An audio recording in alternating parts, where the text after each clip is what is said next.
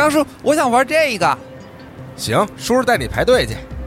叔叔，我还想玩那个。好嘞，咱俩接着挑战那个。哎，叔叔叔，我还没玩够呢，项目实在是太多了，舞台表演我还没看呢。没事儿，小六，咱明天接着来。今天呀，先把那刮刮卡给兑换了，没准还能赢台游戏机呢。耶耶耶！叔叔最好，最喜欢跟张叔一起玩了。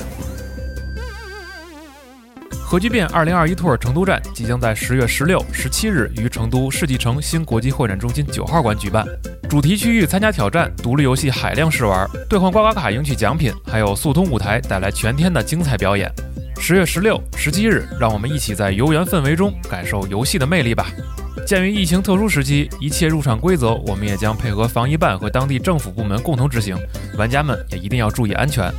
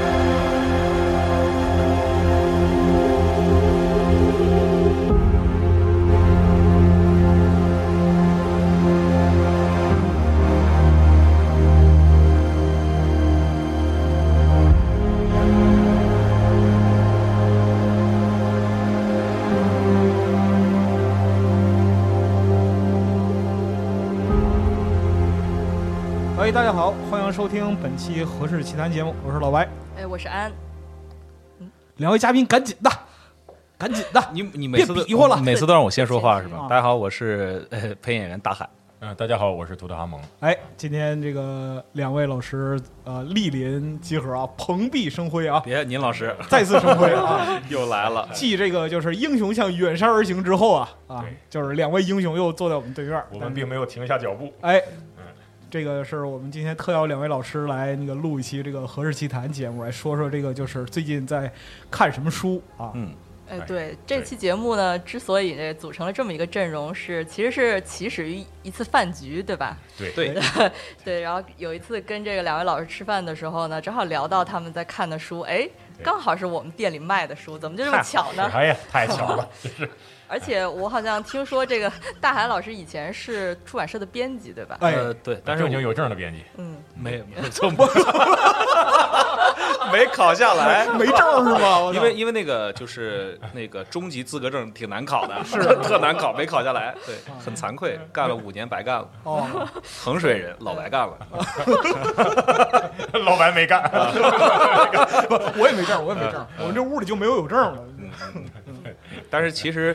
呃，因为我跟我跟老涂，我们都是就是集合的忠实听众，我们最喜欢的节目就之一 就是这个就是合适。对对对哇，那是吗？真的吗对，？合适每一期我都听对。，你看，自从咱们开始做有声书之后，合适就不不怎么更新了，我我我们我们我们有我们有一阵子感觉是不是是我 把节目干黄，黄了。就是就是我们一直拖更，给安姐压力太大，完了，那怎么办啊？安姐解释一下那个叫合适为什么不更的原因吗？嗯，是因为没新书了吗？没有这个，别瞎说，不好意思，别乱讲，这别乱讲。个工作比较比较忙啊，然后就拖更了一阵子。但是我们希望这从这期节目开始，我们还是恢复这个《何氏奇谈》这档节目的更新。哦，真的吗？哎真的，太真的，太好了真的，真的，太好了，太好了，太好了！而且这个正好，如果是听到这个咱们这期节目，因为好像过两天咱就放这一期哈，啊，然后那个咱们在马上的这个重庆的核聚变 tour 哎，也可以去咱们合适的这个这个摊位上嗯，购买谢谢大一些相关的产品打广告啊。快快快，迅速进入带货环节，赶紧带货，我我看你们做那小徽章特好看呃，。那那那那徽章那徽章有冰箱贴吗？呃，有有都有冰，箱贴是吧？哎呀，呃，回头给您送哎，太。太好了，太好了，上来就管人要东西了。特别不合适的。贼不懂空着。嗯，那我们这节目之前这惯例打一个小广告啊。啊首先就是在十月十六号、十七号两天，我们会在成都举办这个核聚变 tour。然后呢，和氏集团会作为一个呃新的一个全新的面貌吧，在这个呃展会上和大家见面。然后我们有一些新的商品，大家可以在这个成呃成都买到，所以希望大家能够去玩儿。哎，哎，然后呢，就是我们今天毕竟是一个卖书节目嘛，推荐书的节目，然后还希望大家能在听完我们这个节目之后，去淘宝店《和氏奇谈》看一下，然后能买两本书就更好了。啊啊，行，这广告就打到这儿，哎咱们这个这个这个就开始吧。啊，买卖随缘这个。哎不过另外是这样，好像说是那个咱们那个就是实带实体兑换卡的那个有声书，嗯是不是多数情况下只能在线下去买？我看线上好像只有猎魔人是吗？对，我们还是希望那个东西嗯作为一个线下活动的福利，一开始这么想的。对，因为那个售价跟线上的版本是一样的，嗯大家等于说里面可以有一些那个书签儿或者明信片的赠品，就等于说是一个福利。对，那个特好，嗯那个我所以我特别建议，如果大家即便是购买过相关就是有声 就是音频版的，也可以去买一套收藏用。你可以把那个明信片寄寄回来，如果需要我们签字，我可以帮你签字。我操，不行想想让谁签？不行，我都受不了了，一会儿我得把这段剪了。我 我是我们不是我们要把作品当成自己的孩子。对对确实啊对对对，我们自己孩子就玩命卖。可以，嗯，那就是我们言归正传啊，就还是说说那个看书的事儿，因为就是其实就最近在座的几位，其实工作都都不都是比较忙的。然后就是如果说有关注就大黑老师动态，一会儿录，一会儿忙活这，一会儿忙活那个，每天看着都替他累啊，也不知道就哪儿挤出时间读书。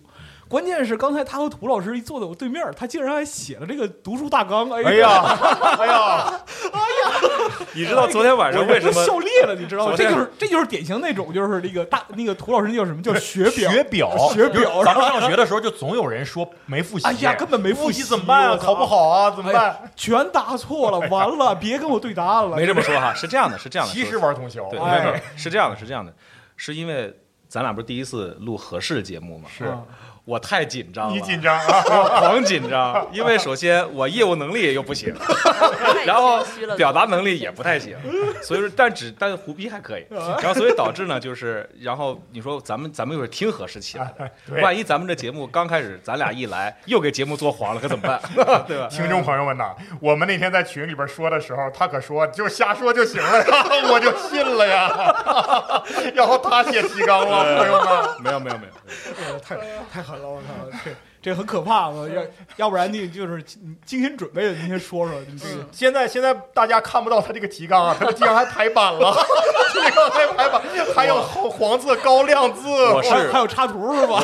我我我毕竟是一个编辑，曾经有过职业素养的。我操，竟然圆回来了，牛逼！我操，没有，咱那还是说回到咱们今天要要主要每个人都说嗯哪本书吧。哎，对我这本其实呃算是一本科幻小说，嗯它虽然说它它可能前半部分的科幻的内容没有那么多，但它后半部分还是加入了一些，并且它呃，其实我后来发现那个白老师在两年前的那个苏联的那个那就是那苏联的科幻小说的那个整嗯整个那个大体系的推荐里面推荐过这位作者嗯以及这部小说，它是来自这个谢尔盖。卢基扬年科哎，老师傅，对吧？哎，你说这个咱用咱用译制片儿该怎么说？谢尔盖卢基扬年科是吧？对吧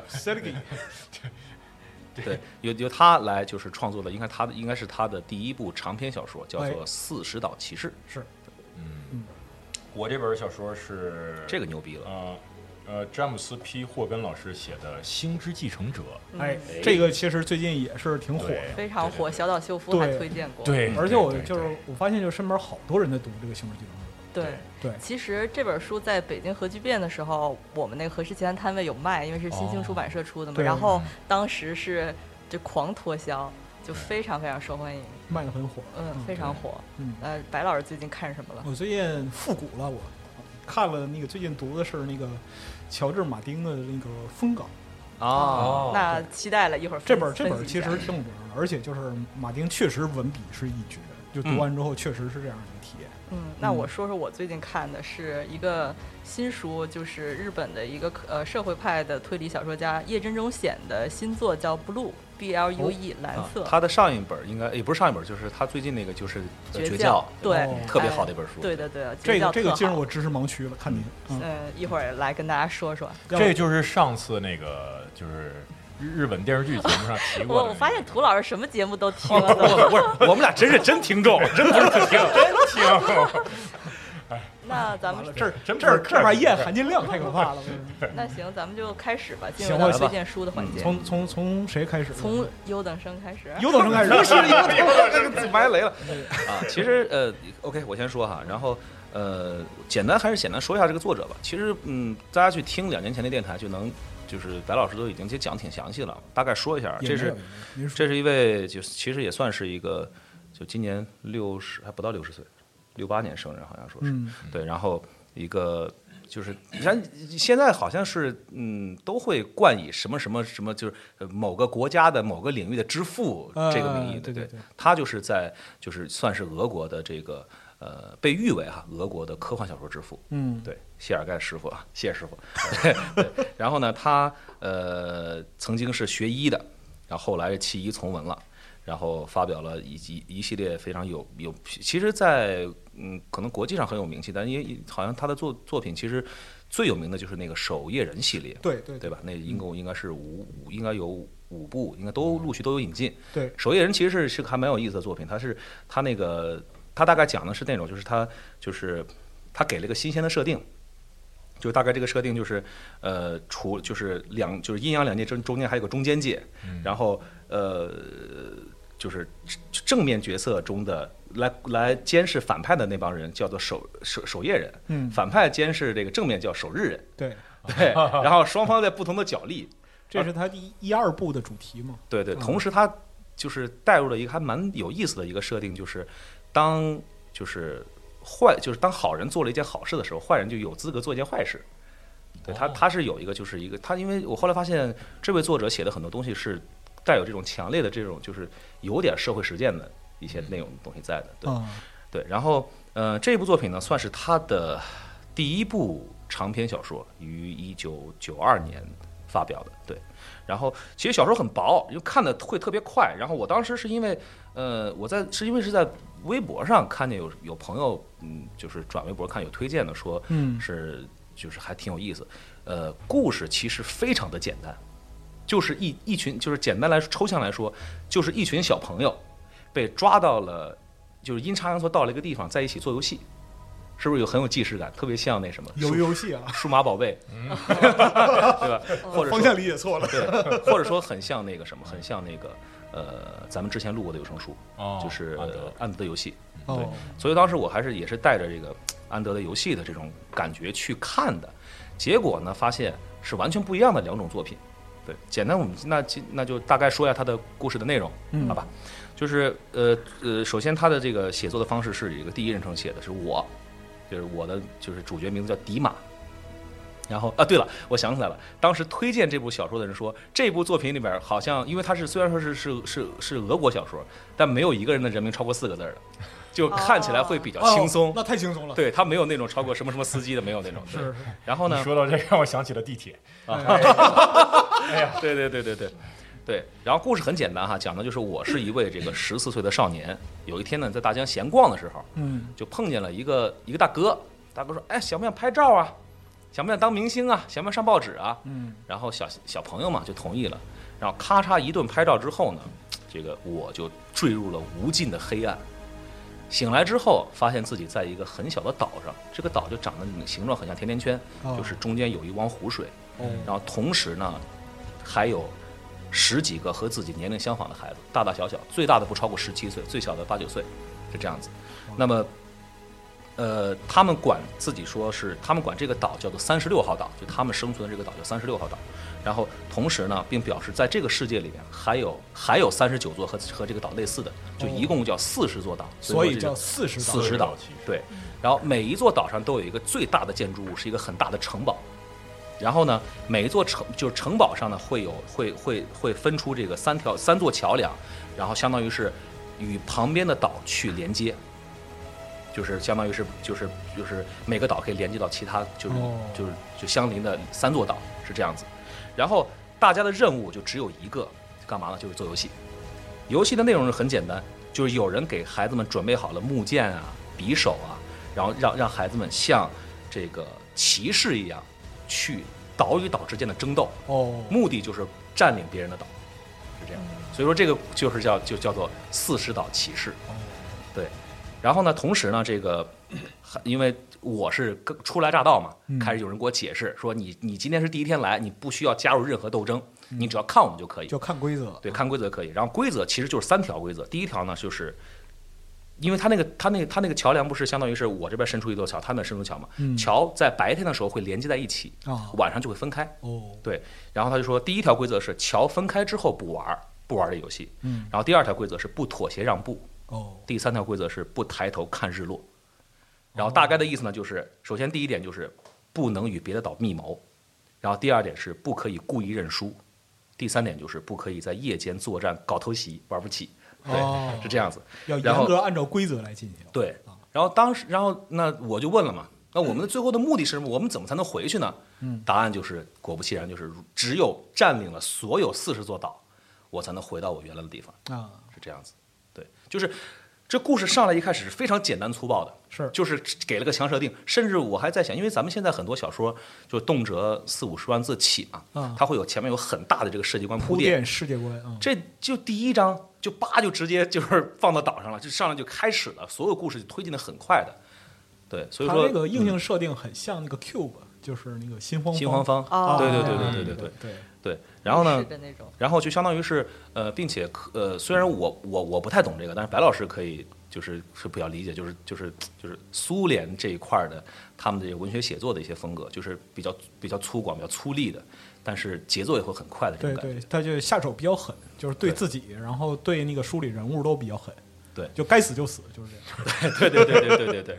然后呢，呃，说到这里呢，就是又衍生出了一个新的一个内容，就是呃，大家都知道有一个，也不能算是臭名昭彰嘛，但是颇有争议的一个曾经的一个实验，叫做这个罗伯斯山洞实验嘛。嗯对，这是当这是在呃一九五四年由这个美国心理学家谢尔夫呃谢里夫他们发起的一个实验。他们的实验呢，就是跟着跟着很像，就是把二十二二十一二位十一二岁的男孩儿放在一块儿，嗯给他们分成两个组，然后骗他们说啊，咱们参加一夏令营吧。嗯但是分开就随机分组之后呢，就是两个人在不同的组别，但是互相并不知道对方的存在。嗯然后第一个阶段就是让让小组内部成员互相熟悉，然后到了第二个阶段就开始加入了一些人性的一些东西了，就是形成派系啊。对形成派系之后，他们就是就是实验者，就是那个呃做实验的人，就故意的去加入各种各样的机缘巧合，让让两组人去见面，啊去产生分歧，并且产生争斗。嗯然后所以说到第二个阶段的时候，双方就是一开始先是言语辱骂，啊然后后来开始肢体冲突，哎就是闹得不欢而散。然后同时大家一一开始本来都能成为朋友的人，但最后就是老死不相往来。啊然后实验到了第三个阶段呢，就开始就他们就开始就是实验者就开始想想去想办法去干涉这件事情。嗯他们一开始尝试说咱们要不要开个 party 啊，啊但是不好使。但他们就是说接下来又提出一些别的方式，比如说他们人为的制造一些障碍，让必须双方通力合作才能解决。共同克服。对，所以说最后的最后，双方是为了达成一个共同的一个目的，啊才去选择了和对方坐在一起去商讨如何解决这个问题。哦对，这是一个社会实践。然后最后，这这二十二十多个男孩也算是，就是也算是和好了吧。嗯但这件事情由于是拿真人做实验嘛，在未来的就是当时五是是五十年代五，十年代，嗯在未来隔了半个世纪之后，直到目前到现在还会有人认为，并且很多人认为这是一个不太人道的一件事情。就是在伦理上，就是人伦上会有一些问题。对对，它会对孩子们的这个身心健康造成了这个不可逆转的伤害嘛？哎，这个描述其实很像这个戈尔丁的《蝇王》啊。对对对对对对，其实呃，《蝇王》也是五四年的作品，对对对对，所以说，其实说到这里呢，就是，当然在文学创作领域这一块就还好了，因为我们有其实有很多类似的作品，比如说刚才提到的《蝇王》，比如说《大逃杀》，哎。对，比如说大刘老师的《超新星纪元》，哎，对吧？包括前几年的那个《饥饿游戏》，对，《饥饿游戏》不是也是小说改编的吗？鱿鱼游戏，然后正好我我去年刚看了那本那个金老爷子写的那个呃异能研究所，哦，也是把孩子们聚在一起。咱我不是给你推荐这书吗？对，甚至当时一九年还是一八年有个新番叫《约定梦幻岛嗯，》，也是这种故事，就是其实就这个题材的故事会被反复的，就是用对对对什么弹丸论破，哎对对对，对。就是他就是要在这种就是给就是作者想方设法，因为因为毕竟是文学创作嘛，是。想方设法他就提提出一个提出一个一个社论，人们想知道，在一个假想的社会中，人们会如何去选对择自己，的。在这种就是所谓的这个吃鸡的这个背景下，哎，就人性中的东西是不是是否已经泯灭，哎对吧？是否还有信任？然后怎么去对抗外界的强大压力？然后包括现在很多游戏，你说现在尤其是跟互联网有关的，就是跟联网对战游戏的东西，不都会加入吃鸡模式吗？对对对对对对对对对对对。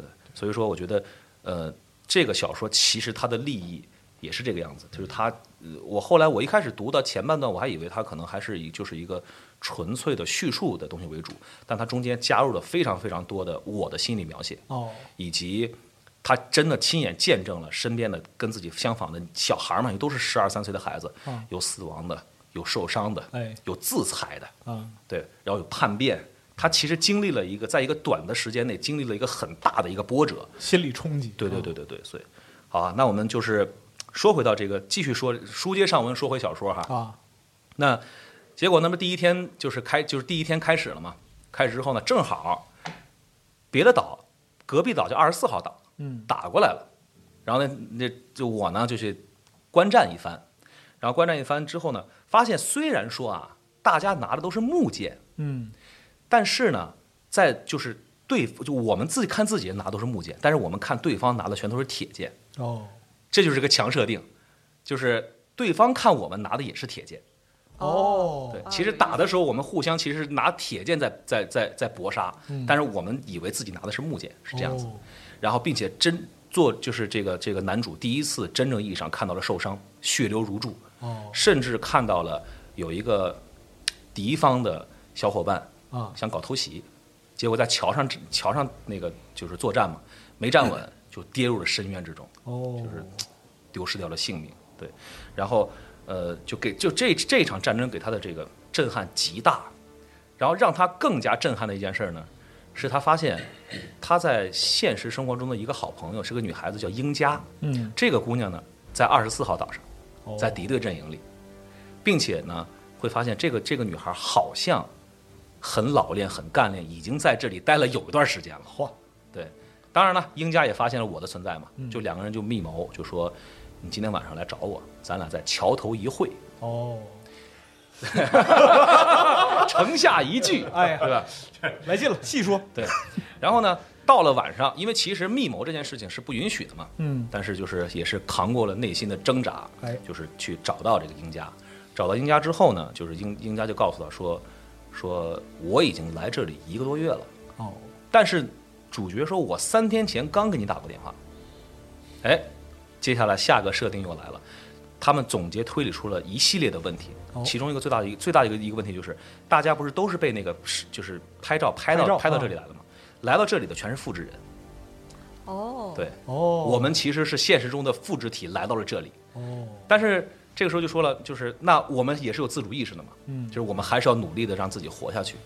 那么这一切，这这时候就是看到这儿，其实科幻的内容来了，啊。就是这一切的东西全都是由外星人设计好的，就外星人把孩子们抓到抓到这个地方来，那这一块地方呢，成为了外星人的一个试验场。人性实验场，对，然后他们的目的呢，就是从中找到人类的弱点，哦，对，所以说到了这儿，故事才算真正展开，才算真正开始。哦，对，甚至呢，有一些外星人为了更好的收集数据，乔装成了和他们一样的孩子混在其中。哇，还有天黑请闭眼环节，对，还有还有这个环节，啊，对，然后然后呃，有些孩，并且这些孩子据说啊，据据他们传闻也是推理之后发现，在这这里的所有孩子都活不到成年，哦，别让我走，我想起来了，对，嗯就很这这个书太有意思了。那也有点厉害了，因为就是说《四十岛骑士》之前我只看过名，没看过，我没看过这个书。但是如果嗯说想到说这些设定都是九二年的，对，那这个就是非常之非常非常之非常之精彩对对，然后于是乎呢，在一切的设定展开之后，那作为主角嘛，啊又是作为一个俄国作家，哎呀，对，就开始了这个常规的苏联式操作我。大概明白你想表达啥了。对，就是对对对，因为因为首先是这样嘛，就是他们曾经就因为主角也问过说，那到底有没有人成功的把就是至少打下几座岛嘛？嗯，他说是有的嗯，但是打完打完两座岛之后呢，那岛上的奴隶就搞叛乱，啊，对吧？因为一个岛上基本也就也就那么十来号人，哎，扛不住的。然后所以说主角脑子一动嘛，就是靠武力打下三十九座岛是不可能的。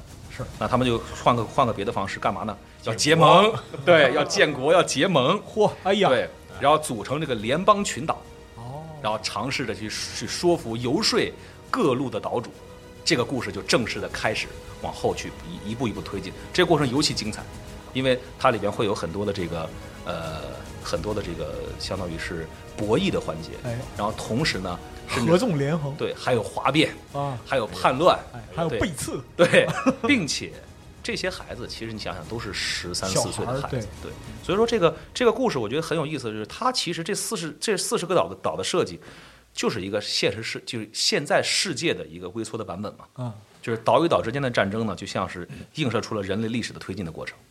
对，那孩子们就像成年人一样，却以极快的速度体验了这战争啊、背叛、啊、奴役啊、反抗啊、结盟啊、内战等等等等。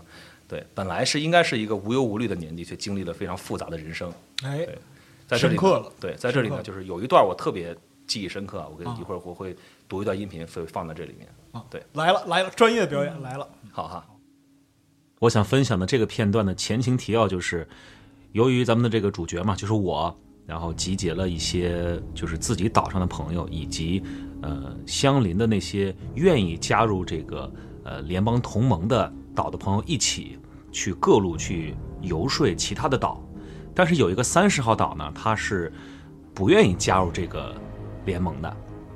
其实，呃，这很正常嘛。但是呢，由于这个联盟已经比较壮大了，本来是正义的一方，反而要被迫向这个三十号岛去发起了一场侵略式的战争。这个岛上目前只剩下四个男孩了，然后这个联盟这个主角团呢是派出了十个人，就是就是显而易见的结局哈。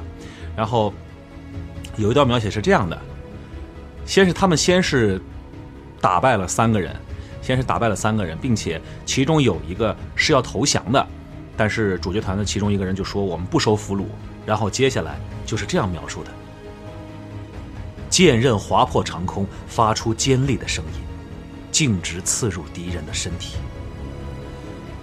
汤姆摇摇晃晃地挤出人群，脸色苍白，双唇颤抖。我碰了一下他的肩膀，笑了笑，一切正常。但他只是摇了摇头，沿着桥向城堡方向走去。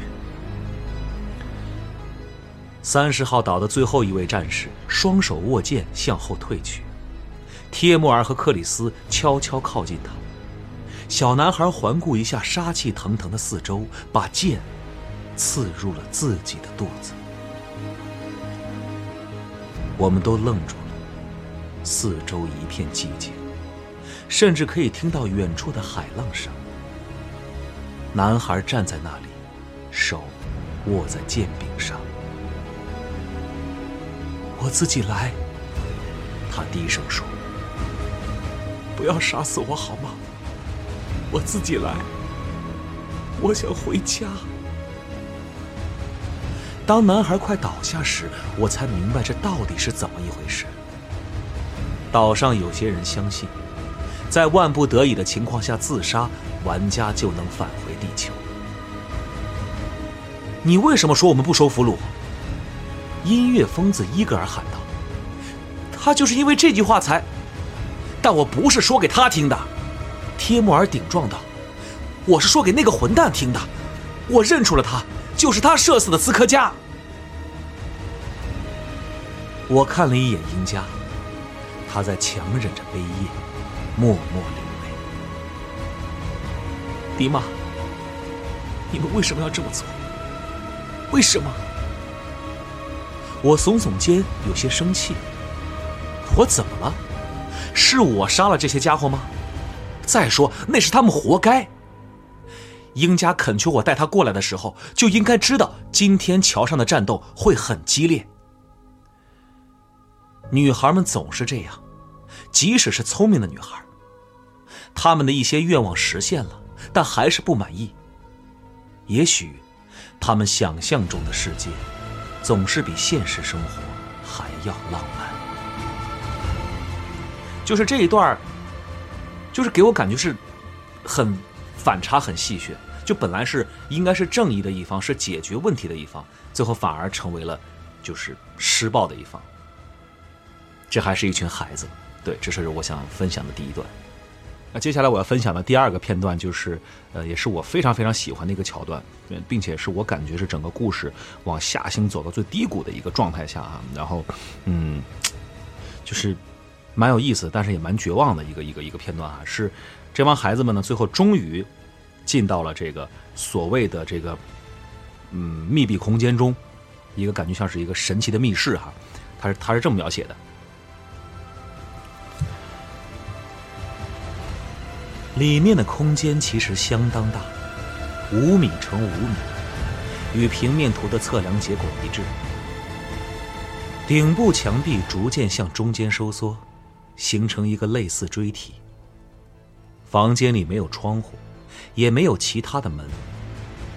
对面墙角的两个木箱上斜放着一幅木质边框的肖像画，画面上是一位戴着荆棘冠冕的大胡子男人。耶稣基督。墙上还挂了几幅圣像。这是教堂，一个礼拜堂。我用火把照照周围，困惑不解的对跟在我身后钻进来的克里斯说：“一只木桶已经干裂，侧倒在地上。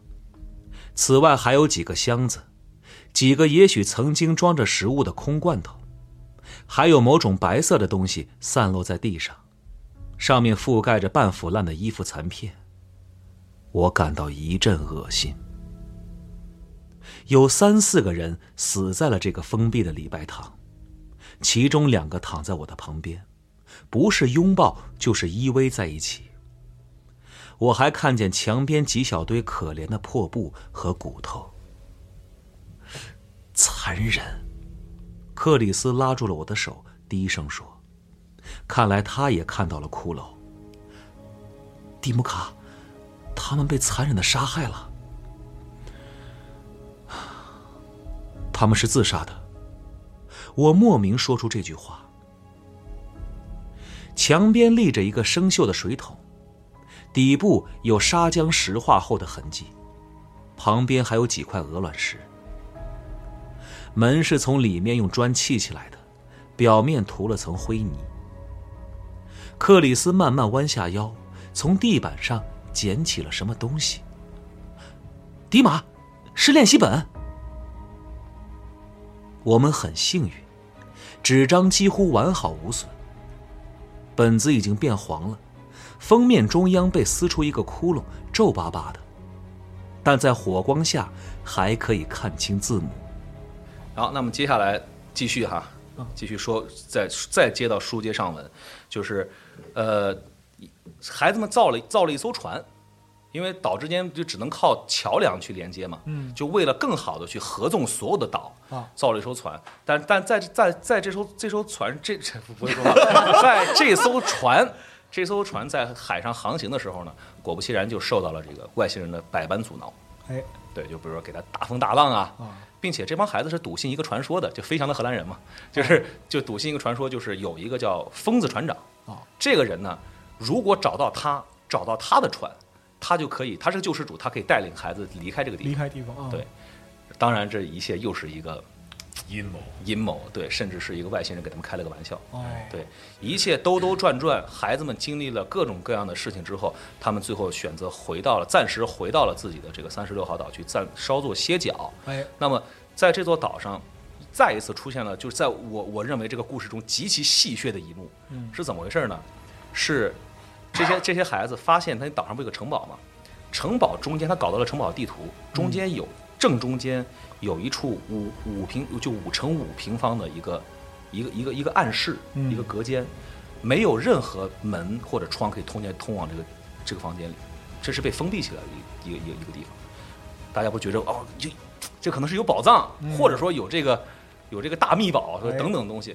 然后几个人合力把墙破开，进到这个密室中，发现密室里面有很多具已经腐烂的尸体。哦，然后。又是又是一段我认为非常精彩的描写，是怎么回事呢？是他们会发现这些人在四十五年前哦。已经尝试过做他们现在一样的事情。哦，最后就是我们尝试组成共产主义联盟，但是我们失败了，特别牛逼这个。段。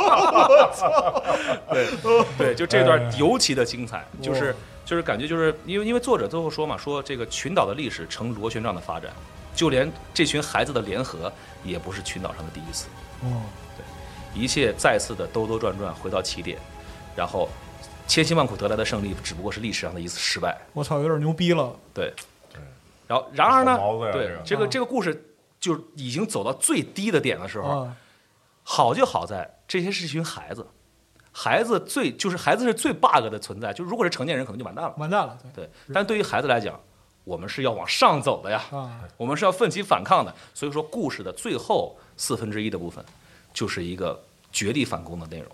对哦那，具体怎么反攻啊，咱就不再赘述了。我希望大家能够有时间还是去看一看这个、这这这。我还琢磨呢，这竟然就是说剧透都能如此跌宕起伏 我尽量的避免避免过多的剧透啊然后并且是我觉得作者在里边说了一句，就是有有写了一句话，我觉得写的非常好，就是当一个人不再希望长大的那一刻，他就成为了大人。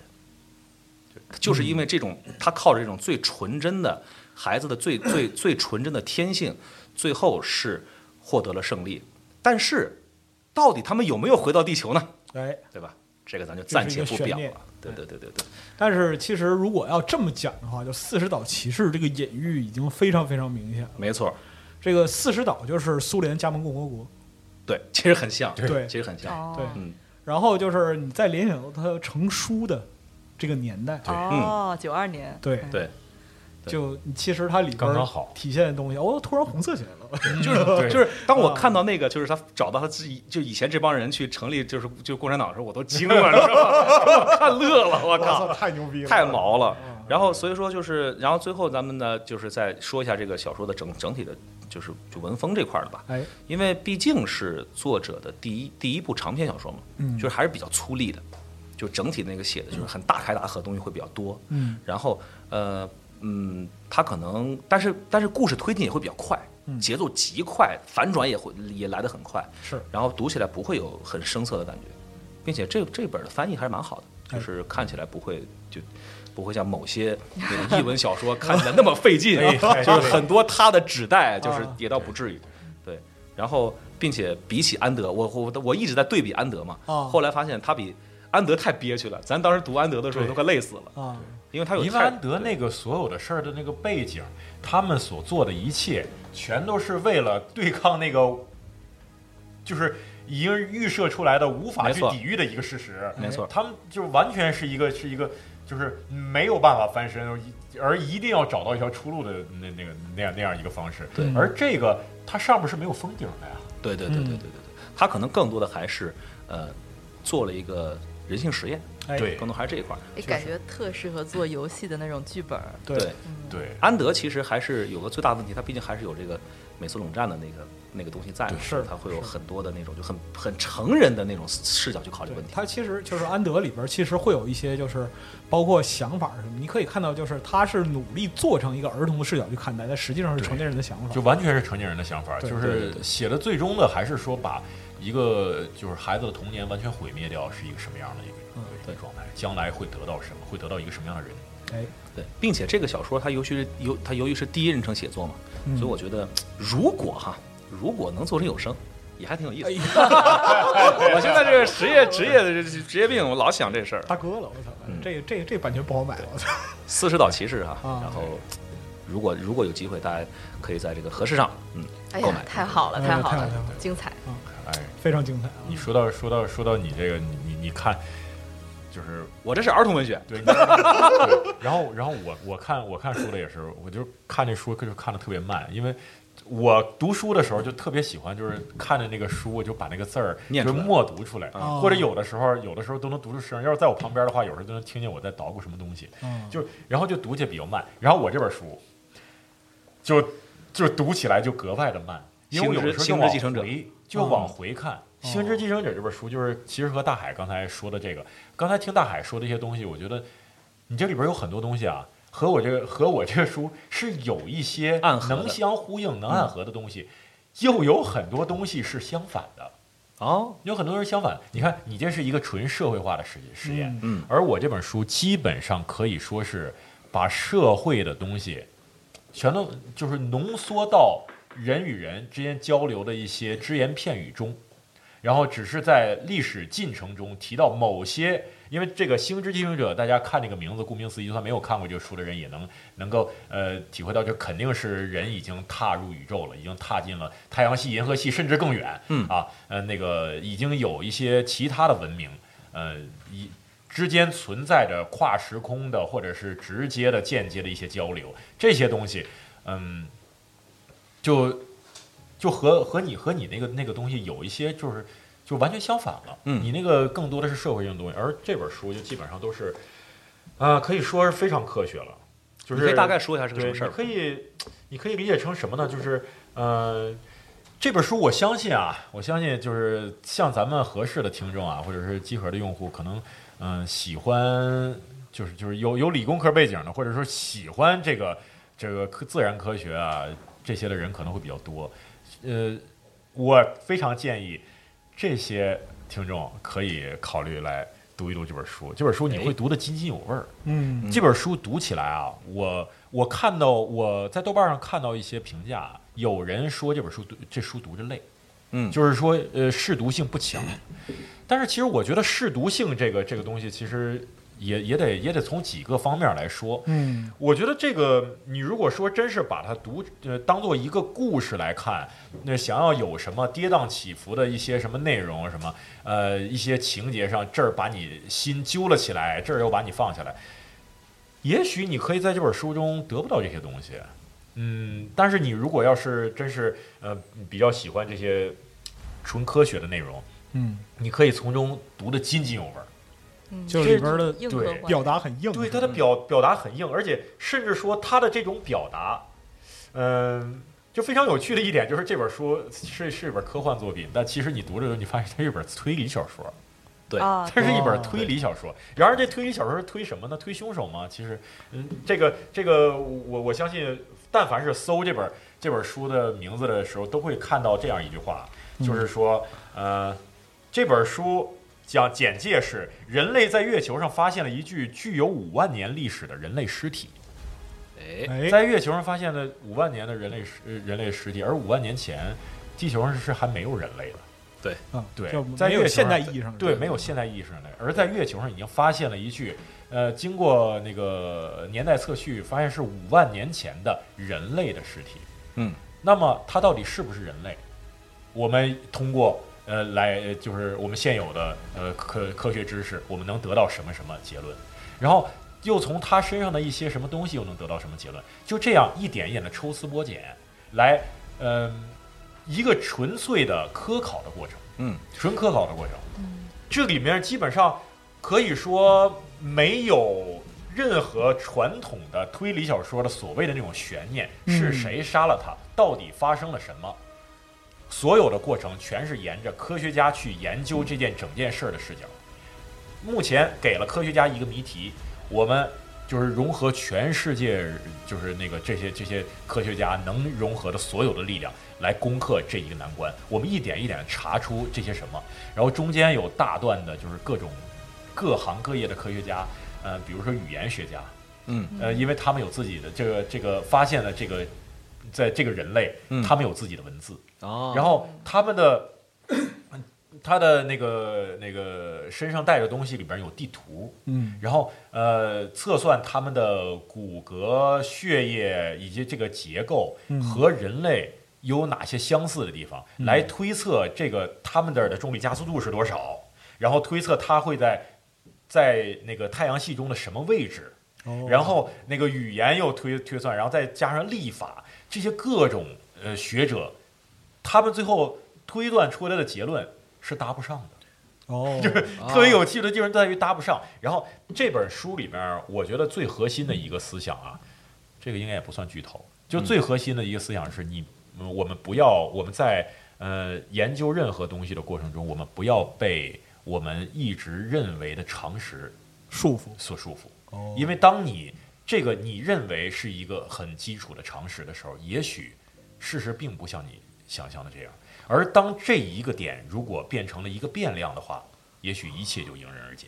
哦嗯这个过程你，你看着这个过程，你不会，你就是你读这本书的这个整个过程，嗯，就像是所有的事儿都发生在一个房间里一样，嗯，就是我们在研究，我们在讨论这个事儿，大家在哦互相的 battle 我明白，就是那个涂老师想要表达这样一个情况了，就是说他其实要描述就是像是一个密室推理一样。对，就是啊，月球是那个密室，月球是那个密室，然后里边有一具尸体，但是就是各方面得出的线索彼此之间不能发生关联。哦，而且而且而且特别有趣的一点是，是我们在在科学家在屋里面在讨论我们现有的这些东西的时候，嗯，又不断的有新的发现，一条一条线索新的进来，然后归拢起来，然后当线索线索越多，线头越来越多。对线头越多，啊，结论越乱，啊就是嗯呃，最最后就是己方科学家就已经开始就是 battle 了。面红耳赤的，就就就已经开始拍桌子说这根本不可能。然而这时候主角主角是那个嗯、被赋予了一个一个职责，就是他可以有一个中立的立场来看看待所有的东西。他一直给自己的一个一个一个信条就是我不能轻易的，就是相信相信任何一个那个那个常识，我必须把他们都汇总起来。然而他又说，我相信在座的所有的科学家都是各个领域的就是真正的专家，我觉我相信他们绝对不会出现数据算错了，或者或者是信口雌黄啊对哪一个哪一个理论用错了，然后或者说是为了满足自己的理论，就是瞎编一个东西。就他们说的都是真话，都是真话。嗯，对。然而，我们要怎么把这些真话都把它拼接在一起，推出事情的真相？你要从真话里还原真相。对，然后这个特别好的一点就是，嗯，在读这读这个小说的时候，你看，我我信我相信有听众如果听到我现在说这些东西，就感觉这还是蛮枯燥的嘛，这还还是就是纯是呃一个科学上的，然后呃只是感觉有一些新意的一些东西，但是嗯它这里面的核心思想啊，还是能体会到一些就是关于就是黄金时代这个科幻的哦那个、那个对未来的一个一个。就等于说就很积极的希望啊对，对未来充满希望。呃，这本书成书是一九七七年，嗯然后在这本书里，他他的一个，呃，我看那个最后这个译者说了这样一句话，嗯说是，他说他说这本书成书于一九七七年，然后他的对未来的展望是，作者大胆的在本世纪初，呃，假设了一个全球性的和谐社会，嗯就是呃，在现在我们嗯可能已经基本上快快天下大同了，嗯，就是大家大家都已经可以卯足一股劲儿，是那个去探索宇宙，实现崇高目标。啊然后他说，这样的一个这是故事的框架，在这个世界里，科技高度发达，物质极大丰富，去全球各国已经去军事化，人类得以集中精力探索外太空。在这样一个近乎乌托邦的时代背景下，读者可以舒适的躺下来，抛开对权谋斗争的顾虑，全情的投入纯粹的科技领域，尽情的去享受探索和解谜的乐趣。嗯嗯，然后他说，作为一个代入的代入型的阅读者，读这本书的时候没有心累的感觉。嗯，那他说感觉感觉是不是是不是那个呃作者他幻想的在二十一世纪初就达到大同，然而到今天他会不会感到失望呢？但其实我看了这个，我不会有这种感觉，因为我我我有一种感觉就是嗯。他这里边提到了很多关于关于人类、关于科技的未来，然后人类会怎么面对挑战，哦，就是很多这些东西。看到这些东西的时候，我我的我的一种感觉是，正好我前两天又看了，呃，看了侏罗纪侏罗纪公园儿。哦，当然，那里面那句话，我们 “life will find find a way, find a way”，、然后就就感觉人类将来不管会发展成什么样，因为科技是会迅速的往前走的，而且只会越来越快。那么科技也会找到一条一条路，嗯，不管这条路将来人类是面临的是毁灭，还是面临的是天下大同，但他有自己的对路，他啊总会找到自己的路，所以我觉得倒是也不用担心这个。这里面这这里面那个，因为提到了好几个就是地外的那个生命啊，呃，他们的社会有有经历了呃星球呃必须星呃星球已经要走向末路，必须、哦必必须寻求地外殖民，啊然后有有星球马上就要不行了，哦。这个时候必须快速推动那个科技树，然而又无法让所有的人都带把所有人都带走，于是产生了政权之间的那个就是撕裂啊。大大型的战争，以至于把星球都毁灭掉的那种级别的战争，嗯，这这都是可能会发生的。那么到到我们这儿会发生什么样呢？这这这这个这个就就是全都全都得看那个将来科技会发展成什么样。这里面有一段我觉得写的特别好的，就是他提到了提到了这样这样一句话，就是说人类到底是什么样？人类从来不知屈服为何物，他们总是能鼓起勇气，不折不挠地抗争下去。哎论顽强和固执，他们绝对是无与伦比的。在生存受到威胁时，无论对手如何，他们都会不顾一切的向其发起攻击。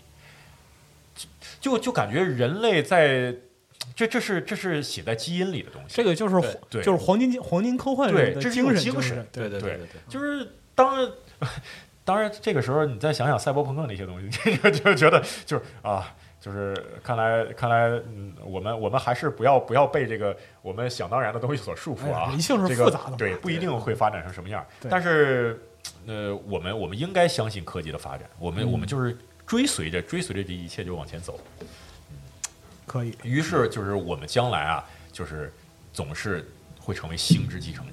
哎，对点题了，对对对。其实当然正好说题外话，就当时我这这套书我我那个我也买了嘛，我其实是没我当时我没看完，我没想到是个这样的一个故事。哦我当时买就是被第一句那个介绍给我深深的吸引，住了，太唬人了，你知道吗？讲不通的。太浪漫了，就是发现了一个五就是五万年前的一个一个人类尸体，我对对一句话戳中，对。但是对其但这实我也是，我我看的是《星之继承者》的漫画，我也是看到前半部分，就是从那个月球上发现了一人类尸体，然后到后面就没看。我我看着这句话等于看完了，因为因为很多时候啊，就是可能在咱因为咱们呃也不像就是就时间那么充裕嘛，嗯就在购买一些产品的时候，真的就是被那一句话给击中了，打动了对，可能他跟这个没有跟着本质，其实并不是在讲一个为什么会有这个人这件事情，他可能会衍生很多东西。但就单凭这一句话，我觉得大家可以去买这本书看一看。就是付款行为是为这一句话，剩下都是赠品，是吧？对对对对对，对我我额外还想就是就是给大家就是抛出一个一个一个一个问题，就是大家就是这样问题会给你们一个，就是其实就是这本书里的一个问题。嗯你看到这个问题的时候，你会有一个什么样的想法？就是当你是一个受到正常的科学教育的人，嗯那么你当你去呃探寻所有动物的进化历程时，你发现其中其中有一些某在某一个时间节点上突然发现了物种的大爆发，嗯突然出现了很多种物种，那么那么这个而而这些物种是没有办法往前追溯的。嗯是没有找到呃现有的一些东西，嗯，你们会怎么想？就是当这科学家会怎么想？会想当然的认为，那个是在这个节点上，因为某些外界的什么原因，嗯导致了呃非常大量的嗯变异，以嗯产生了各种各样新的物种，还是有什么别的一些可能哦，啊？嗯，对，这就是这是这书里的一个问题。对，这书里的一个问题。呃，而而这个而在在这书里边是先有了答案，后有了问题。先有答案才有先有。了答案，后有了问题。哦，厉害了。对，就就很有很有趣。这本这本书读起来的时候，而且而且这本书你你你不用担心读着累啊。嗯，这本书它写的特别的温和，嗯，你你你觉得就是一一切都充满希望，一切我们每发现的每一个东西都对我们将来充满了帮助，然后呃会让我们的一切过得更好，然后我们甚至会对我们的一些某种意义上的祖先或者是前代文明，嗯、给对一些心有戚戚，或者是觉得他们所做的所有的努力才有了今天的我们，等等等等这样的感觉。哦，甚至让我想到了当年的一个，就是那个咱们的一个年度电台，就是四十二老师做的那个文明，哦，对对。那个文明里边讲的不是是一些文明从迁移到别的星球上，然后从头开始，对对，然后最后又找回了自己的家园。啊，不不是文明，家园，家园，家园。卡拉克史话那些。对，卡拉克史话，嗯。对这个这个这个里面，我我我感受到了一些内容的情绪。哎，嗯，这内容都串起来了。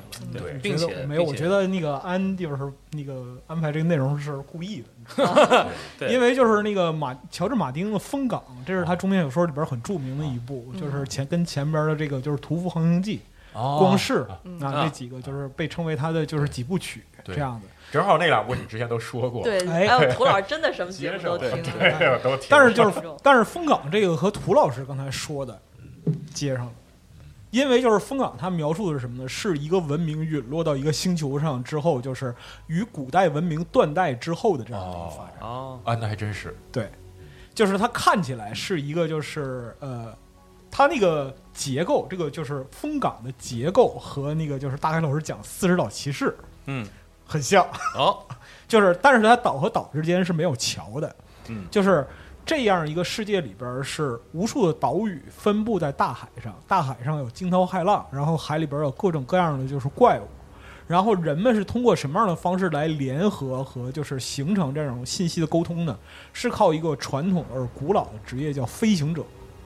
哦，这个飞行者他依靠飞翼来进行这个飞行，这个飞翼是古老的文明。哦，只有就是说，在他们的吟游诗人口中，才有关于早年祖先星际航行者的记载。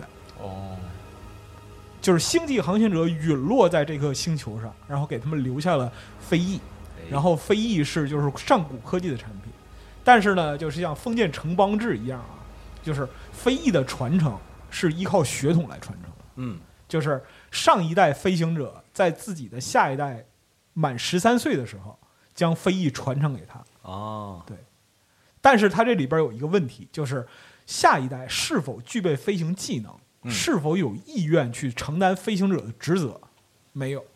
哦，这个这个是不一定的。嗯，就是飞行者可以，就是如果自己没有子女的话，他可以去找养子养女来继承自己的飞翼。但是如果有亲生子女的话，必须就是按照飞行者的原则，把这个就是飞翼传承下去。那么这个世界上无数的岛，他们之间的就是信息往来、互通有无这些东西，都依靠飞行者来进行。那么长此以往，人类之间就产生了不同的阶级。对，啊就是它这里边就很有意思，描述的东西其实你可以把它看作是整个欧洲从这个就是呃封建的领主制，他进行了一场阶级革命。哦，这个是他这本小说里边所蕴含的这样一个深层的内容。嗯那么整本书是从一个海边的穷苦渔家小女孩儿对飞翼的向往开始。嗯哼，对，就是他本来是一个就是没有父亲，然后就是父亲在那个他是渔民嘛，然后父亲在海上去世了，然后被母亲带大，母亲对他很严厉，嗯，但是他从小就憧憬这个就是飞翼，想要成为飞行者，但是周围的人都都告诉他说这是痴心妄想，嗯。渔民就永远是渔民，然后飞翼会有飞行者的子女来继承，这其实这也算是那种传统的开局。非常传统的开局，对。但是呢，他在海边碰到了一个飞行者，哎，啊，一般来讲，他和这个就是飞行者，因为是阶层的隔离嘛，他是没法接触到的。但是这一天，就是这个飞行者看到他对飞翼的那种热情，就把他举起来，在海滩上转了几圈儿，哦，就说啊，说这是那个就是你的初次飞行，嗯，还挺温暖。对，非常温暖。然后马丁这个老贼，他坏就坏在这一点，你知道吗？他的推进非常之快。嗯就第一章他还在海边捡贝壳，第二章这姑娘已经穿上飞翼了，啊，这对特别的快。就是说，因为那个这个就是举当初举着它飞行，就是模拟飞行那个飞行者呀、他没有子女，嗯然后看到他对于飞行这样一个热爱，就把他收为养女。嗯，对。在十三年之后，问题发生了，就是他把这个小女孩收作养女之后，他自己的亲子出生了。哦，然后对，就是围绕着飞翼和飞行者以及岛与岛之间的这种复杂又诡谲的这样一个关联，它里边就是描，因为马丁的文笔，就是我们都知道这个是完全、嗯完全没得说的，而且就是它更侧重于，就是相比于《屠夫航行记》和《光世》来讲的话，在《风港》这本书里边，它更侧重于个体视角之中的场景互动。嗯就是人和人之间，你可以通过寥寥几笔或者说三言两语之间，就能看出就是谁与谁的之间的关系是怎么样的，嗯哪个人就是飞行者也好，那么就是岛主岛上的就是统治阶级，嗯岛民，然后就是包括说希望能够复刻飞翼科技的，因为就是在原来来讲的话。飞翼是被飞行者的就是子女继承，那么就是如果子女不擅长飞行，他死了或者发生了事故，那么就是飞翼和人就全都没了。嗯，就是等于说科技的损毁是不可再生的。但是呢，就是有没有人想办法去，就是弄一个低配版的飞翼嗯啊，或者说是有没有想办法，就是从现实之中，就是他他这个书风港的现实里边，来那个就是重现就是飞翼时代的光辉。因为原来天上满满全是飞行者，但是随着飞翼的损毁，那人越来越少。就相当于是他把那个就是奇幻题材中常见的那种宿命感，哎以，及科幻的故事中的一些创造感，就给融合在一起。所以说它其实是在奇幻大背景下的一个就是科技文艺复兴。对对对对对对对，啊，这个总体来讲的话，它就非常吸引人。它等于说是在传统奇幻的情节里边加入了非常重的这样一个调味料，让你读起来这个这个味道感觉就不一样了。我听白老师讲，总有一种塞尔达传说的感觉，不知道为啥。飞翼嘛，对，但是它这里边还有就是说还有什么，就是还有革命，还有嗯觉醒，嗯还有反抗，还有就是各个阶层的人不甘于自己的命运。嗯嗯，然后你可以看到，无论是个体啊，还是就是说群体，大家都会呈现出一种就是不屈的抗争的那样的一个状态。哎，啊，这个是就特别振奋人心。就是他，你今天从这个就是奇幻的角度来看风港的话，你可以说它总体情，你读完之后，你可以说它就是总体的情节设置上，并没有给你就是太多的这种就是反转。他写这本书时也不行，就是说反转来反转去那样的。嗯嗯，但更重要的是把一个故事讲好。怎么样把一个故事讲的既饱满又充满就是细节，又能把角色的这样的特征刻画出来？充满了人文关怀。充满人文关怀，就是你看，就是最开始这个小女孩儿啊，她作为飞行者，就是她最恐惧的事情是什么？是没有风。啊，哦，对就是为什么叫风港？因为这个星球上的就是地，就是大气的变动就是非常剧烈的。嗯，就是飞行者是御风而行的，但是就是如果没有风，对于渔民来说是好事儿，嗯，但是对于飞行者来说是噩耗。没错。对，所以说就是他出身于贫农，出身于渔民，但是呢，他又成为了一个飞行者，然后在他的就是那个就是你可以说看作是同样的技术人群吧，嗯，在这个技术人群的关联之间，就是他会产生一种就是剧烈的动摇，嗯，向哪个方向去倾斜？那他开始的时候可能会去挑战这个就是飞行者联盟自身的这样一个权威，但是呢，到后来他发现就是说真正决定人的命运的东西是什么？啊，这个你可以从中看到，就是他的一个成长的轨迹，以及就是伴随着可以说是半部欧洲史。你要说四十岛骑士是那个 真的，你要说四十岛骑士是那个苏联史，对对对对，对，风港其实就是半部欧洲史。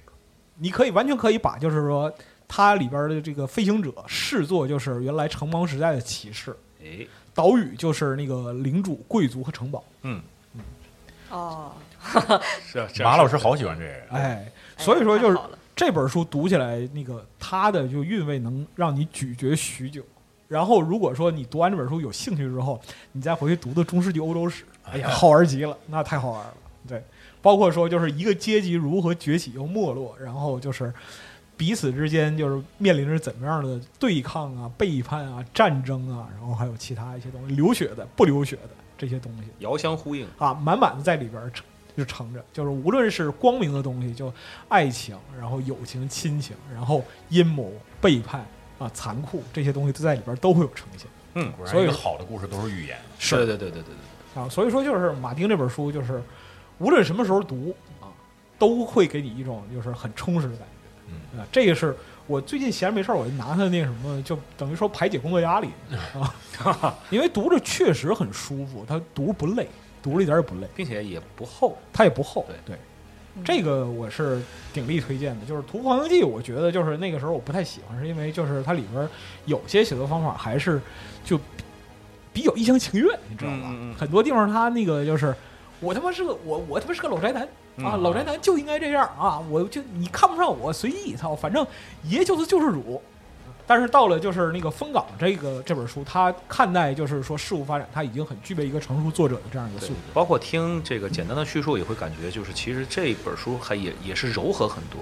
对对对，它虽然利益最后变得很大，对但他其实很多一些包括跟小女孩之间的这些他的一些变化，他的成长会有很多比较比较柔软的东西。是的，就是说它里边关系到就是重大的历史变革的时候，这是马丁写作的时候一个就很牛逼的这样一个就是手法吧，可以说就是见微知著。就你想看，就是《冰火》里边，它涉及到就是整个世界里边巨大的情节转折，或者甚至是人伦惨变，哎总会从一个细微的细节开始。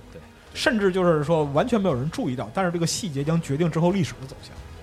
嗯并且马丁写这种东西可是一绝呀、那太绝了，那真的太擅长了。包括就是读这本书里边儿，就过程中中，就是在差不多基本上每章都会有这样，就是说给人这种就是吐起葫芦的那样的一种感觉。哎，这个是鼎力推荐，特好特好啊！非常好。我觉得就是我我们这几本书内容都串起来了。对，哎，没，其实没有刻意这么安排，但是不知道为什么就串起来了。难道这就是文脉吗？这就是文脉，所谓心有灵犀啊！来，让我们回到亚洲。回到亚洲，好，那接下来我来介绍一本我最近看的啊，就是呃叶真中写的这本《Blue》。然后这书啊，其实呃今天为什么会有机会来推荐这本书，是因为上个月吧，我们就录了日剧电台，嗯因为 因为那个日剧电台集合了日剧电台一年才录一次嘛，对，然后就呃上一次、哦啊我说嘛，上次那个就是问龙马说日剧电台什么时候上，龙马说明年。不是这个这个月上不了，明年了。对对，反正那期节目呃节目里，我们推荐了一本叫那个《绝教》的小说，还有就是《绝教》改编电视剧。那个剧啊，真的是很不错，我自己首先特喜欢。然后呢，我看了一下评论，也有很多就是评论的朋友们都觉得特好，然后就就是觉得找到知音了啊。当时我就问安老师，呃，学校有没有可能做有声？我们我们女演员多，上次吃饭的时候还聊到绝教，嗯对，完了以后呢，我们就录完那节目不久吧，新星出版社就给我们寄了这个作者的新书，叫《Blue》，但是人家应该没听我们节目啊，就刚好、刚刚好就出了新书，完了我就拿到之后就赶紧看了，这个我觉得有必要在节目里再来推荐一波。《Blue》是一个什么什么样的作品呢？是一个纯社会派的推理小说，因为这个作者他就是喜欢写这种纯社会派的推理，然后这个推理部分极其少，以至于好像没有的感觉。就主要是讲这个社会变迁，然后通过一个呃灭门惨案。呃，一个非常惨的灭门惨案，然后呢，以这个案子为一个线索，然后讲出了一个整个日本平成时代三十年的这么一个社会变迁史。哦，啊、其实绝教的推理部分就已经很少了。对对对，但是怎么说绝教呢？还是有一些、他就是，埋了一个最大的一个伏笔，对，但对，还是有伏笔的。这好像没什么伏笔，这本书。就是纯粹讲了一个故事。对，纯粹的讲故事。绝教是什么样的一个故事呢？我估计有人没有看过，我非常简单的讲一下这《绝教》这本书的这个呃小就情节。它是一个呃一开始就说了一个一个女的三十九岁，然后死在自己的房间里，是孤独死，是被家里的这个被猫给十吃了十一只猫还是十几只猫给吃了。哇非常不要养太多的猫。哇，你们社会派都都这么狠的我。呃，这个书，这个作者一开始就写了一个就极其惨烈的场面，让你就特想读，就有点像《星之继承者》，一上来就告诉你，上来叭发现一尸体，月球上有尸体，然后你就看吧。啊，这个书其实也也有点这意思，说这一上来这女的就被猫给吃了，然后你就看吧。然后他就分了两条线，一个是女警的线，然后描述这个女警怎么侦破这个女子的死亡案。然后包括有一些证人的证词，嗯然后这些片面的东西串串起来这个案子的细节。然后第二第二条线呢是这个死者自己的第二人称的自白。对我从小是受到一个什么样的人生，然后我怎么哦走向一步步走向死亡。死者之自述，对，对死者自述。当时当时您说的这个啊，嗯我觉得我最想看的一点就是，嗯，我对这第二人称特别。非常之牛逼。太好了，第二人称的小说真的少，对，并且是这样，并且就是我觉得这本书它，咱们为什么推绝教？绝教我没卖，但是的确这本书就当时绝教那本书是我看的时候是，它是。它是用三种不同人称去去去写的嘛，最后有个整体的收束。然后呃，如果说没没看过这部作品的话，一定先看小说，再看电再再看电视剧。对哦，对，因为一听到这三种不同人称啊，三种不同人称，我就是这个录有声小说可费劲了。我当年录那个南极遗遗落的南境的时候对，那第二本就是三种不同人称换来换去的，然后把我换的呀。甚至可以说，职业恐惧是甚至可以说，这部小说里的很多的一些一些轨迹和技法，嗯，都穿插在这三种不同的人称中。哦对因为他为什么要用第二人称来叙述这个死者的这个自白呢？你一定要看到最后的最后，给我看的醍醐灌顶。看到最后，哎呀，就被好像一激灵，哎，原来是这样，就是有一种恍然大悟的感觉，特别棒。哎呦哦，吹了半天绝交，我们哎说回不录啊，说回不漏啊。我们没卖绝交，对，说回不录。呃，这个不录这本书就是一个绝教的，呃，也是也不能算姊妹篇，但是你很很容易就发现呢，作者还是沿用了这种多线叙事的手法，就是他呢这回不是两线叙事了，他是 N 线叙事哎，他是。一堆人全部都是，有的是啊、可在有的是证人，有的是这个路过的人，有的是凶手，反正就一堆人，嗯每个人都有自述，然后就不断的有各种各样人的自白，然后这些一个一个的自白拼成了整个故事。哎，这个就嗯特别像一个剧本杀的一个方式。哎，其实是的，是的，是这样。就是大家在一起，每个人都有都有证词，每个人都有自己对这个事儿的片面的描述，对然后需要读者去和这本书互动起来。对，这本书是哪年成书啊？这个是最近的，一九二二零年，反正很新。我是在想，你说现在是就是各种各种那个就是这个艺术表现形式，嗯你说是不是也反过来对这个文学创作也是会也会有影响会的的，会的，会的，嗯会的，会的。你像他这样一个社会派的案子，他从头写到尾，可能有点太冗长了，是吧？你说，你说读者心心里对这个期待，还有还有读者的感受是有变化，那作者应该也会有一些嗯。跟着这些一些变化。嗯。嗯，因为现在社会派的小说其实，呃，虽然说还是很流行嘛，因为现在本格真的是不太多了，嗯对嗯，但是但是的确是，如果纯粹的是就还是走情感，走走走那种就讲故事背景，讲当时的社会现状什么的，可能看着还会有就就就太软了。嗯对换换个角度来讲，其实可能还会有意思他。这次确实是整个换了个角度。他是什么呢？他是说在首先他是讲了一个平成时代的一个历史，嗯然后贯穿这个平成时代历史的呢是一个叫 Blue 的人。哦但这个人呢，他就知道他的名字叫 Blue，他是一个非常谜团的人。这个人的 Blue 这个人的谜团也是整本书从头到尾，你看到最后你才知道。而且呢，这个 Blue 这个人呢是在平成初年出生，在平成末年死了。哦，那没活没活多久 对，对对 可以啊。对，而且呢，然后呢，这个说回这个案子，案子是一个灭门惨案，就是你。呃，这个叶人中显的一贯的这个风格，就是在故事刚开始就扔给你一个巨惨的案子。上次不是那个女的被猫吃了吗？这次是一家五口灭门，然后被灭门了。这是在二零零三年发生的事儿。然后被灭门的时候呢，就是被一些那个路过的邻居就是看到这个情况不对，报警了。然后警察进来的时候发现，啊、这个一家五口人全死了，然后疑似的凶手在浴室自杀了，哦，然后疑似的这个凶手是家里的二女儿。那么就会大家就会有有疑问了，哎，这个凶手是真的凶手吗？哦啊、哦，然后在这个死亡现这个场呢，里边包括这个二女儿。对对对，哦然后在死亡现场播着这个 SMAP 的就是《世界唯一的花》这首歌，啊，这哎呦，哎呦，这这怎么还 Q 这个？我还听过，我还听过他们唱的中文版。所以哎，其实有意思啊是吗？啊对，因啊为我们当时去看过演唱会。对，就是来北京那场演唱会，演完了就解散了。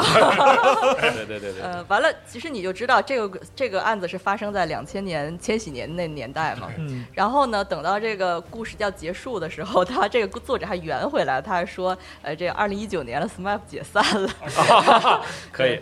我这都能圆回来。呃，对反正啊。呃，哎呀，我我就不剧透了，因为这个故事的推理部分特别少。我嗯如果说了这个凶案的一些一些具体情况，大家可能就知道凶手是谁了，所以我就不想说了。反正也挺可以可以因为简单的。对推理小说还是得去亲自自己看一下。对，反正其实这个真的，你看完一半儿就大概知道具体怎么个意思了。但是啊，它重点不是这个破案，重点是这个社会的变迁，它描写特别好。这个作者的一个最大的特点就是他行文极其的流畅。我绝叫我是在哪儿看的呢？我是有一天去剪头发，我在那个染头发的时候，我就拿手机这样看，然后啊四个小时吧就看完那了。很快，对，很我快。超那个他写的超级的顺畅，嗯语言也一点儿都没有那个啊那在晦涩的这个时代，地方日本小说家里边挺不容易的，真不容易真的不容易。呃这本书也是，就是看去过一天就看完了。就然后然后呃挺有意思，它讲的是这个平城的变迁史，包括里面出现了好多好多的这个，其实它有一点堆砌，堆砌了好多好多时代的就是历史人物大新闻。啊，商品，比如说这里面那个呃讲这个时代的变迁，它它不会用啊、现在从两千年变到两千零呃两千一零年，他他会说什么呢？他会说呃 SMAP 这放了人发现了这这歌呃哦然后 SMAP 解散了，或者说呃。当时这个小男孩儿想要一个 GBA，然后过了一段时间，这个我想要一个 NS，你知道，就这就是像就是每一代的宝可梦，这啊刚开始那屋里边那游戏机都不一样，是吧？是是是，确实啊。你看拿这个方式就就感觉很很很很柔和，对对就没有直接说那个变天。但这个那你说写到二零年的时候，阿拉西解散了，嗯，可以。反正这个太恶意了，太恶意了！但是我就觉得还是比较推荐你对日本文化或者他们的社会有一点点了解的人来读，因为他罗列了太多这个当就是当年的新闻，如果不了解的话，就会觉得有点懵逼。但是如果你大概比如说常看日剧或者常玩游戏的话，就会知道他这些梗。对，我觉得反过来说啊，如果是不太了解那个、嗯那个日日本故事的话，你要看看这个书的话，你就了解了。哎，也对因为啊，它正好是讲对，它正好是一个对而且是从市井文化。中讲的。啊，平城风俗录，对真的是，比如说他这里面会讲那那年呃那个《勇者斗恶龙几》发售，啊然后过一段时间《勇者斗恶龙几》发售了之类的舒服。了好嘛啊！他其实有点显摆，我觉得这作者。但这个 但这个叙事方式其实也挺日本的。如果说是他本土的人来读的话，他就会能产生特别直观的映射。对嗯，这就感给我感觉就应该就是干嘛呢？就是查了一堆这个时代符号，我都查了，我都得用上。对对对对对，不能白费劲，你知道吗？呃，我但凡这里要提到车，我要提到它的排量。对，啊嗯反正它它就有点堆砌，然后里面有好多好多的那个年代新闻啊，特特别特别多，特特有意思。但是好在写看流畅。但是不过对，嗯就还有一个问题就是像因为因为这个这个反正至少绝教我看的时候，它是没有那么啰嗦的东西的，嗯就会比较好。因为很多作者会写，就是比如说现在日本作者动不动就啰里吧嗦写了 四五十万字写了个事儿，对。但我觉得这个还是蛮好的。你们就等着看吧，这到时候肯定有一个高赞回复是啊，这一本书都很好，那么绝教在哪里可以买到呢？又会有人问，你看着。嗯那我们那我们也上架一下吧。行吧，啊 这这您看着安排的哎啊。，行吧，行，行，我我就推荐这么多吧。反正我们大家今天我们这一期就是又有这种呃奇幻，又有科幻，对对对，又有呃推理，哎，这算《何氏奇谈》文艺复兴啊！背景讲的其实都是各国历史。哎，你看，太好了，太好了。挺有意思的对。对对那这期的标题叫什么呢？呃，没想好各个国家有各个国家的。各个国家有各个国家的国歌，对，然后呢，今天我和大海来啊，就是这个其实也。呃，这个圆了一个梦啊，对对，这个这个客客套的话不说了，从小听这个，对 对对，呃，客客的话不说了，就是啊。就是，并不是说我们俩来就是在暗示这两本书要做有声，对。并并不是这样啊，并不。但是啊，但是嗯做不做有声，我也希望大家可以在我们的这个合适去购买。哎呀对，哎呀。哎呀，对，点赞超过五百还是有大海老师，大海老师真是面子人，这是。不是不不不我 吃了面子果实。不是那个主要的主要问题是因为我我我是觉得咱们的咱们的就是能够上架的这些作品都还是嗯。我们很真的很喜欢。就现在我我我我为数不多咱们合适选书选的还真的是。对我为数不多关注的一些呃推书的平台，其中就是就就是有咱们。嗯就是我会觉得，至少这个品质是可以值得去大家去好好去阅读的，能沉下心来去阅读的。嗯因为很多时候我们现在太多的时候有很碎片的那种方式了，包括也不知道到底嗯哪些书值得看。很有可能，比如说抓了一本书，比如甚至我看地铁上有很多有人在看那种就是网络小说这种，嗯就是当然也不是说人写的不好哈、对但我觉得嗯真正意义上是不咋地了。对，但是真正意义上就是可以让咱们多加一些思考的东西，我觉得还是都是很好。那么既然 合适有这个平台嘛，有这个机会，我还是希望能够多让大家去推荐些好的作品给大家。对，希望就是老生常谈嘛，希望大家养成阅读的习惯啊。对然后这个，但是这个这个阅读习惯这个事儿也也不能强求啊。哎，然后，但是现在现在这个节奏太快了，大家看书也看不进去，看电影要加速看你。知道吧？涂老师说这几句话的时候就已经聊啥呢现成一副老人像，你知道吗？对，你看听歌啊，也就是十五秒，是吧？其实都都不行。然后也希望叫大家能够就是静下心来，慢慢的去读一本书，你别管花多长时间读完，你要你只要把它慢慢读下来，总会能从中得到一些东西的。嗯，这这这个可比那些嗯那些快节奏的东西、短视频什么的，那个得到的东西要多了。升华了今天节目。对 对，之前啊，之前我就是说我们我们做有声书的时候，跟跟身边朋友们就聊天，就是有有很多人就就表示说，还是不喜欢听有声书，还是喜欢读书。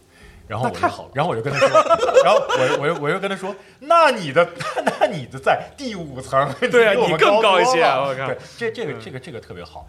这个我们得我们得说，这个有声书和这个和这个实体书这东西啊，确实你可以把它理解成一个不同的载体。对，你你你并不是说啊，就是喜欢读书就要听有声书，这这不是这样。如果你你们你们能因为因为就是呃听说这个这个有声书出来，你说我不想听这有声书，我要读这个实体书，欢迎来合适购买。哎，对，其实就是就是就是这像样，就是觉得就是更好的。我觉得如果没有时间听听就听听了。对，其实这块儿就是那个抛开这个传统商业互吹啊，就就很很很认真的说一句，就是说读书是一个就是很重要也很对人的就是自我发现是很有用的这样的没错一个生命的。需要的是。对，就是过多的碎片化的东西，其实在很多时候最后会把人埋住，就很多时候人都呼吸不了。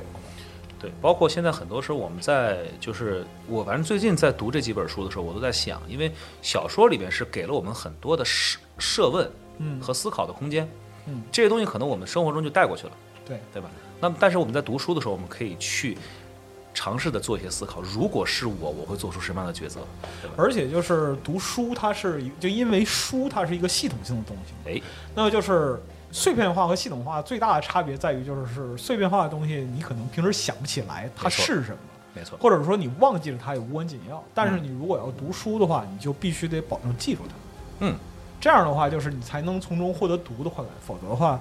就是如果你没有给自己这样一个意识上的训练的话，其实到最后是挺难受一事儿。嗯，对，所以说还是就是希望大家能够养成这个阅读的习惯吧。对对对嗯。对，嗯。然而翻着实体书的感觉确实挺好的，有有一种拥抱的感觉。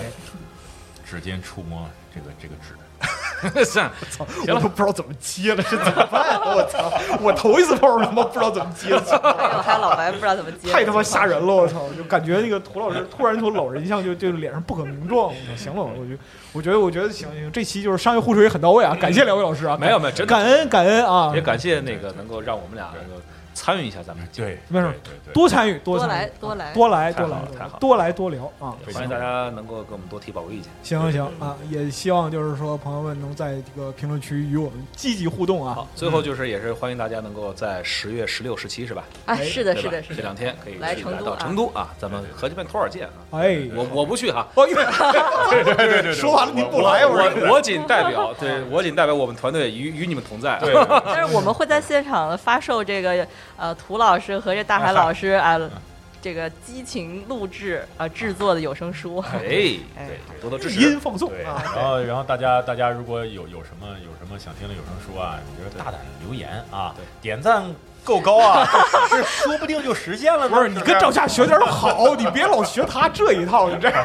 对对，哎呀，啊对，然后那个就是大家那个这个那个和氏奇谈啊和就是集合的和市场的市啊，哎然后那个在微博、豆瓣儿啊，然后那个都可以搜一搜。呃淘宝淘宝店都可以搜一搜。都搜一搜行啊。行行，商业互吹来日方长，可以了可以了可以，了收吧收吧收吧，行行行，这期到这儿了啊，好嘞，下期再见，哎。哎，拜拜